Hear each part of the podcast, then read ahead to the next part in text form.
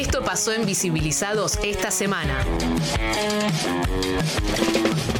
Momentazo de entrevista. Como Pará, el- ¿vas a sí. leer todo el CV? Porque Y son no, dos páginas, No, no, que a- le dije, mandame tres, cuatro líneas Es muy grosso este Sí, entrevistado, me Leo, por eso. Eh, pero a Paco lo conozco hace mucho. Fue uno de los primeros entrevistados en los primeros programas de, de Visibilizado Radio. Mirá. Y nada, era buen momento también para que venga, porque él va a estar en el foro Ah, eh, nacional bien. de la bici, ahí presentando el sábado, creemos.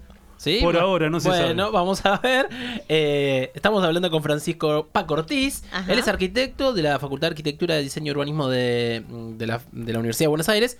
Colega, pero digamos, no colega porque no soy arquitecto, compañero de la misma universidad. Y magíster en planificación urbana, Massachusetts Institute of Technology. Yeah. Becario programa de investigación Tener Urbano, MIT, Universidad de Puerto Rico, 1997-1998. Y espe- especializado en planificación y movilidad urbana con más, con más de 20 años de experiencia profesional en el sector público. ¿Estás trabajando en el sector público ahora? O? En este momento sí. Ah, Eh, en el público Podemos decir y en el privado. Sí, sí, sí. Ah. Sí, puedo decir, digamos. Claro. Si bien no vine en carácter de, No, claro. Funcionario público, estoy en el- lo que hoy se llama la Dirección Nacional de Infraestructura del Transporte en el Ministerio de Obras Públicas. Ah, bien. Muy y hay ahí voluntad de cambiar cosas. No, vamos a dejarlo ahí. No me comprometo. No me comprometa. Dejémoslo ahí. Esperemos que. eh, Estábamos pensando la otra vez que hablábamos sobre ir al foro, como qué bueno sería una normativa, no sé si tiene que ver, me recuerdo ahora, ¿eh? para meter ahí normativa, leyes para los micros, que podamos subir la- las bicis, ¿no? Sí. No tiene que ver, por supuesto, con Es esto. un tema ese. Es Es, es un tema, eh, pero no, no lo resuelven casi en ningún lugar del mundo. Para mí ahí la, la intermodalidad y la cosa más del- de la última milla sería una forma de resolverlo. Mm. Eh, ha habido estas cosas de llevar racks por delante o por detrás. Sí. No, pero yo creo digo, por que ejemplo, la para- plegable se podría, la verdad. O sea, Sí, yo la pasa verdad que, que- la plegable... Te complican, ¿viste? Si no la llevas dobladita y a veces Sí. y todo, Adri. A veces no te A deja veces llevar la es. plegable, pero en los micros grandes normalmente las bicis comunes, desarmada un poco, se, te- se tiene que poder llevar. O sea, Ah, vos estás hablando de larga distancia. Claro, Sí, sí, claro. sí. Ah, no, no, pensé que estabas hablando de colectivos Sí, claro. urbanos. No, no. Sí, larga distancia eh, es, es. Yo la he- muchas veces la he embalado, este, pero es, un- es una porquería tener que embalarla tanto. Mm. Yo tenía un bolso para. Sí, pasa que cuando después la llevas dobladita, todo, también por ahí a veces, no, este bulto hinchan y te piden una... Bueno, ojalá que en algún momento podamos llegar a, algo, no, es el momento, me, me acordé. Eh, estábamos diciendo en el bloque anterior sobre esta idea que hay, lo que me pasa mucho eh, y se discute mucho y me, me atacan bastante y me atacó el otro día uno también, va, atacó, ya que estamos con el tema de las redes, de Uruguay. ¿Viste? Porque creen que pagan patente y con eso se... Estás en obras públicas. Lo que se maneja de presupuesto para cualquier cosa es bastante grande. Sí, obviamente, para, digamos, a nivel nacional, para obra pública, de todo tipo de digamos, vialidades, eh, intervenciones urbanas. Este, sí, lamentablemente, digamos, el- en general tiene mucho que ver con la cuestión vial y no tanto lo no motorizado. Eso es una realidad. Pero el, digamos, el, el gasto eh, que generalmente tiene lo que es el desarrollo de ciclovías, bicisenda, Es bajísimo. es bajísimo al lado de, no sé, asfaltar una calle. No, y aparte su mantenimiento también sería muy bajo desde el punto de vista del desgaste que tiene. Pensá que la, la vialidad cada 15 años básicamente requiere, o, digamos, si no tenés un buen mantenimiento... 15 años con, con suerte, ¿no? Claro. Digo, me parece que sí, creo que eso sería también un buen argumento para convencer a algunos, ¿no? El bajo costo de mantenimiento. Claro, incluso eh, lo que más, más, más bronca, por lo menos en nuestra región, que en nuestra región digo AMBA, o sea Buenos Aires, comparado después con el país, a veces ves cosas bastante buenas acá en la ciudad, pero que uno las ve y las ve como precarias. Sí. A veces ni- eso se invierte, porque es pintar una raya y poner un conito, Sí. no un conito, uno de estos palitos, no sé cómo. Rebatibles. y- rebatibles le dicen y. Ah, y no la faltan todas la- la- las ciclovías de, de Sí. cero. Entonces no hay tampoco un gasto enorme. Incluso aparecen presupuestos enormes. Sí, yo ahora últimamente no lo vengo siguiendo, me da la sensación como que no, no, no está en una etapa particularmente expansiva la red, eh, pero bueno, creo que también hay que tener claro que a mí me importa mucho la, la promoción, no, no solo desde la infraestructura, sino también todo lo que es eh, promoción más normativa, más blanda, más de programas de, de difusión, de actividades que realmente... Y creo que a la larga lo que te dé una buena alternativa a tener que usar el auto. Creo que mucha gente usa el auto por inercia, por costumbre, porque no considera que el transporte público es bueno, cosa que en parte tiene razón. O sea, hay muchas cosas que tienen que mejorar, pero también me parece que hay que mostrar que la bicicleta es una muy buena alternativa. Ahora, es- está bueno ese tema porque también es otro tema que, si, me leen en redes, perdón si soy re- reiterativo, especialmente la ciudad de Buenos Aires y lo que es el AMBA. ¿Podemos decir qué porquería de transporte público tenemos? O, Y o sí, sería... sí, ¿Sí? es- eh, eh, digamos, yo no, no quiero decir- Es raro, porque la Eh, verdad yo, que yo estoy contrario a esa opinión, por Digamos, eso me parece digo. como tenemos un sistema muy desorganizado, muy poco eh, integrado. Históricamente los colectivos están en el sector privado Sí. y todos los modos guiados están en lo público. Incluso entre lo público, el subterráneo y el tren tampoco es que están hipercoordinados. Entonces un buen sistema es aquel que funciona como sistema, donde el, el pasar de un modo al otro es fluido, pasás de un modo al otro porque te conviene y a la sociedad le conviene y está fomentado y sin embargo nuestro sistema no hay coordinación intermodal, interregional, o sea, entre, de entre la ciudad y el área metropolitana, hay muchas asimetrías. La verdad es que, nada, ahí sí puedo hablar mucho, no creo que sea el foco del programa, pero digamos, me Sí, parece que hay un cualquiera hay, hay toda una propuesta de armar, Sí. como toda ciudad de la, de la tamaño que tiene Buenos Aires, digamos, una autoridad del transporte que la verdad que no ha dado ningún resultado. Pero está desde el año, años- 2000, no, que 10 años. Sí, ¿no? Y Sí, está ahí y la verdad no que no, no, no ha logrado acuerdos básicos, no hay, no hay nada transformador, no hay inversiones significativas, no hay, o sea, nosotros hablamos de eh, promover la bici, pero también es muy difícil si el transporte público sigue siendo tan deficitario. ¿no? Entonces, Mm. Yo, digamos, yo lo uso mucho al transporte público po- porque la combinación tren-bici Es espectacular. es espectacular y es una Más en esta región, de esta ciudad. Sí. si nos vamos, no sé, En muy yo, pocas Córdoba, ciudades. por ahí es más, mucho Sí, más sí, sí. complicado que acá. No, es una de las genialidades de Buenos Aires, la, la red ferroviaria. Mm. ¿no? Entonces- Digo, a- a ese punto voy, que es que a pesar de eso, tenemos una... Es que Buenos Aires también lo que tiene es que fue pionera en algunas cosas de transporte público. Mm. Los primer subte de Latinoamérica, tiene una red ferroviaria muy, muy desarrollada. Lo que tiene es un serio deterioro a partir diría, de los 60, Ah. mucho abandono de inversión. Es cuando levanta la inversión en la vialidad muy fuertemente y entonces eh, se empieza cada vez a deteriorar y deteriorar más. Y la verdad es que eh, digamos, con todas las virtudes de la, de la operación privada, de un sistema muy, muy capilar de los colectivos, también eh, me parece que tenemos un sistema que está poco integrado, anticuado, con recorridos que no se revisan seriamente, respondiendo a patrones de la ciudad de los 60, cuando desde los 70 para acá hubo cambios enormes. Entonces me parece que hay mucho para revisar en el transporte público. Me parece que en muchos lugares logran generar transporte público de altísima calidad.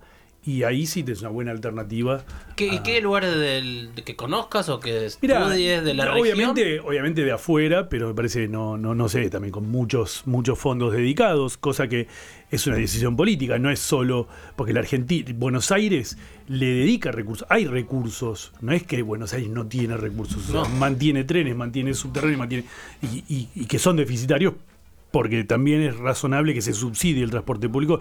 Otra discusión, pero me parece que es razonable. Ahora, en muchos lugares se ha logrado mejorar el transporte público. Y te diría en lugares de la Argentina también. Yo, yo he visitado ciudades chicas Sí. que han racionalizado sistemas de colectivos chiquititos y funcionan bien. Responden a la demanda que tienen, que es lo que tiene que hacer un sistema. Este, o, o- o aumentar su demanda. Ciudades medianas que han empezado a meter el metrobús de una manera más racional. Este, y bueno, y ciudades latinoamericanas, tenemos el ejemplo en- con sus falencias de Santiago que ha mejorado. Colom- La red, ¿no? Colombia tiene sus, sus mejoras, en Medellín, o sea, eh, hay, hay- varios ejemplos. Yo creo que no, no hay que.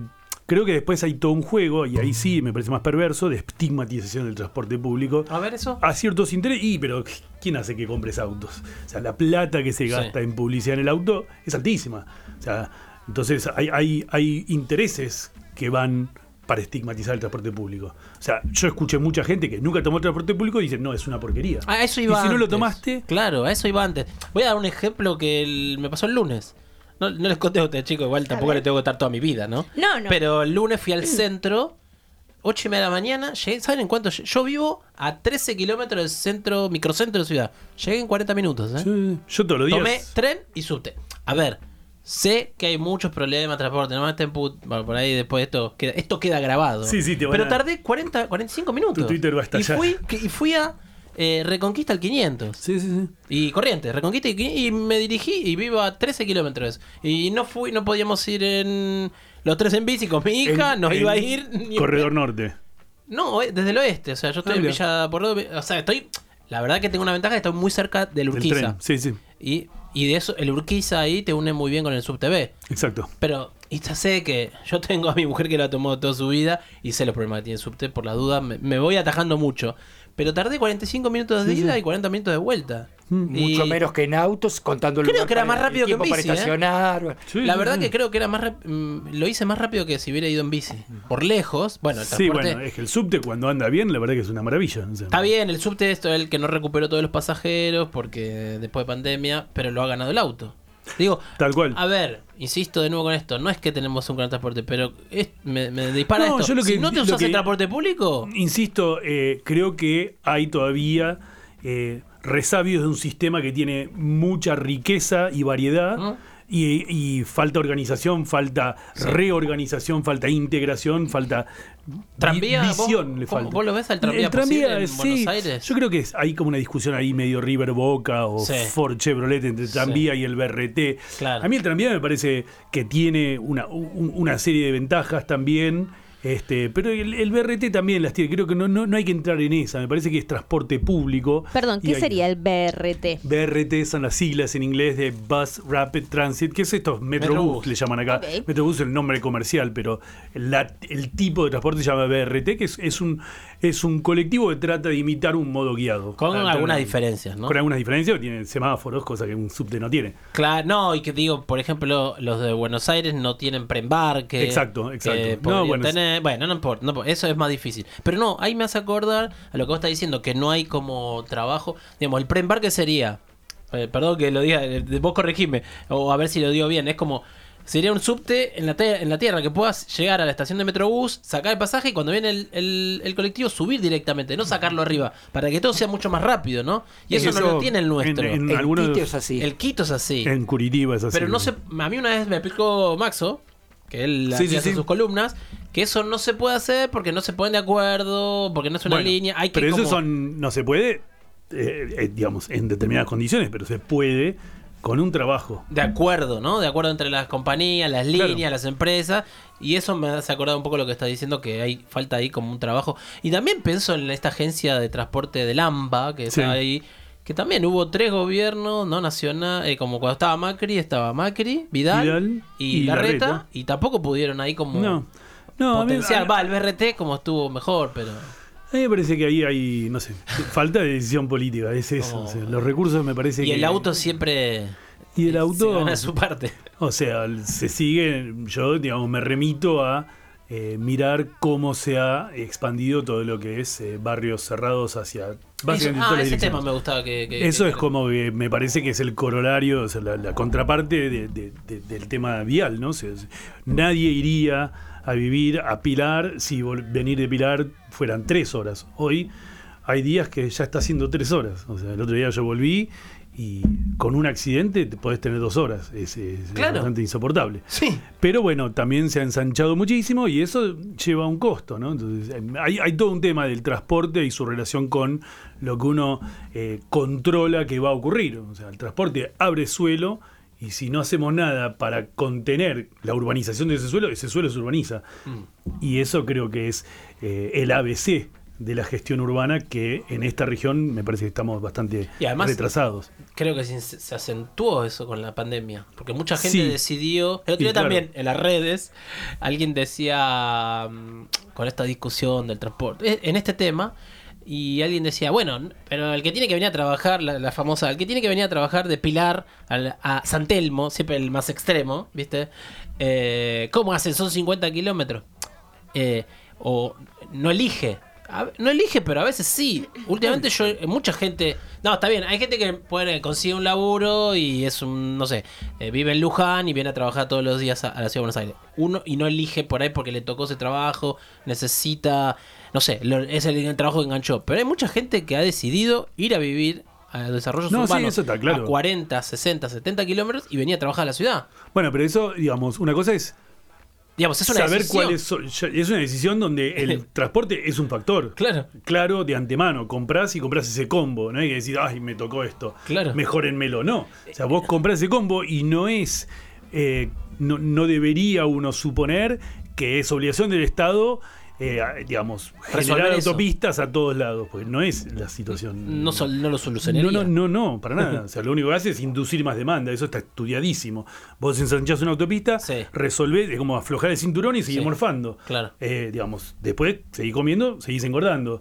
Entonces, este, me parece que. Como es, yo el eh, fin de semana. No, no, pero, No, pero hay una famosa se- frase de un tipo que dijo Sí, eso. sí, sí. Claro. También se, se dice lo mismo de las ciclovías, como eh, abren ciclovías y nadie las usa. O sea que Claro. no es así, estás No es diciendo así. exactamente lo, lo contrario. No, no, yo, va, yo eh, en Buenos Aires veo que se usan, se usan mucho. eh, y de- de- eh, en cierto modo hay está empezando a haber congestión en bicisendas. Sí. Hoy, aún con lo anchas que estaban en Córdoba y qué sé yo, eh, hoy tenía problema para pasar, o sea, realmente había bastantes, venía en horario pico. Pero, pero sí, me parece que el- en, en temas de. El tema del- de, de ensanche de autopistas, eh, o en general, ensanche de vialidad, o sea, Dar un lugar, ¿no? Dar lugar es dar lugar a qué. O sea, la Sí, a que es haya eso. más autos. A que haya más autos, porque vos invitas a, digamos. La por- famosa, sí, la famosa eh, demanda inducida que Y, explicabas sí. y lo mismo al revés, ¿no? Con esto de, de cerrar las calles para o peatonalizarlas o Tal cual. hacerlas Bueno, como el más caso accesibles. emblemático es el de Nueva York, no sé, en Ajá. Times Square, que es como nuestro 9 de julio, Sí. o no sé, en Santa Fe y Callao, Sí. decidieron que esa esquina no va a haber más tránsito. Entonces, a dos cuadras a la redonda es todo peatonal. Y chao. Muchos dijeron que era el apocalipsis y la verdad es que hoy es un destino turístico más concurrido que Claro. antes de que se hiciera eso. Entonces hay mesitas donde antes pasaban colectivos. Yo tengo, Claro. un, tengo un mini ejemplo. Eh, lo cuento siempre acá y será una vez más. El público se renueva. Que es eh, menos, ahí el eh, centro en Devoto. Sí, Bueno, Ahí cerraron una calle y hace, no exagero, yo 10, 15 años yo hablaba con eh, uno otro, querían eh, estacionamientos subterráneos los comerciantes. Esa era su solución. Ahora cerraron la calle, no pueden parar de facturar. Claro. La zona se- no me gusta lo que se convirtió. Otro día lo explico. llegan de un pero extremo. porque se Pero, gentrificó. claro, se gentrificó Bueno, recontra. No es claro. eh, ahí se. Pero eso ya tiene más que ver tal vez con la población circundante, el carácter que le dan. Claro. Pero sí, sí. es- Y no, digo, y es un éxito absoluto. sí, sí, sí. Y Bueno, Vos vas los fines de semana, más o menos ahora empieza este tiempo y, y no tan, tan, tan lindo. Y los locales están llenos. Está bien, son todas grandes marcas. Ahí se perdió con esta famosa, que para mí no es gentrificación, pero digámosle gentrificación para que la gente entienda. Desaparecieron los negocios barriales, quedan uno o dos. de Los que habitaban por ahí están perdidísimos.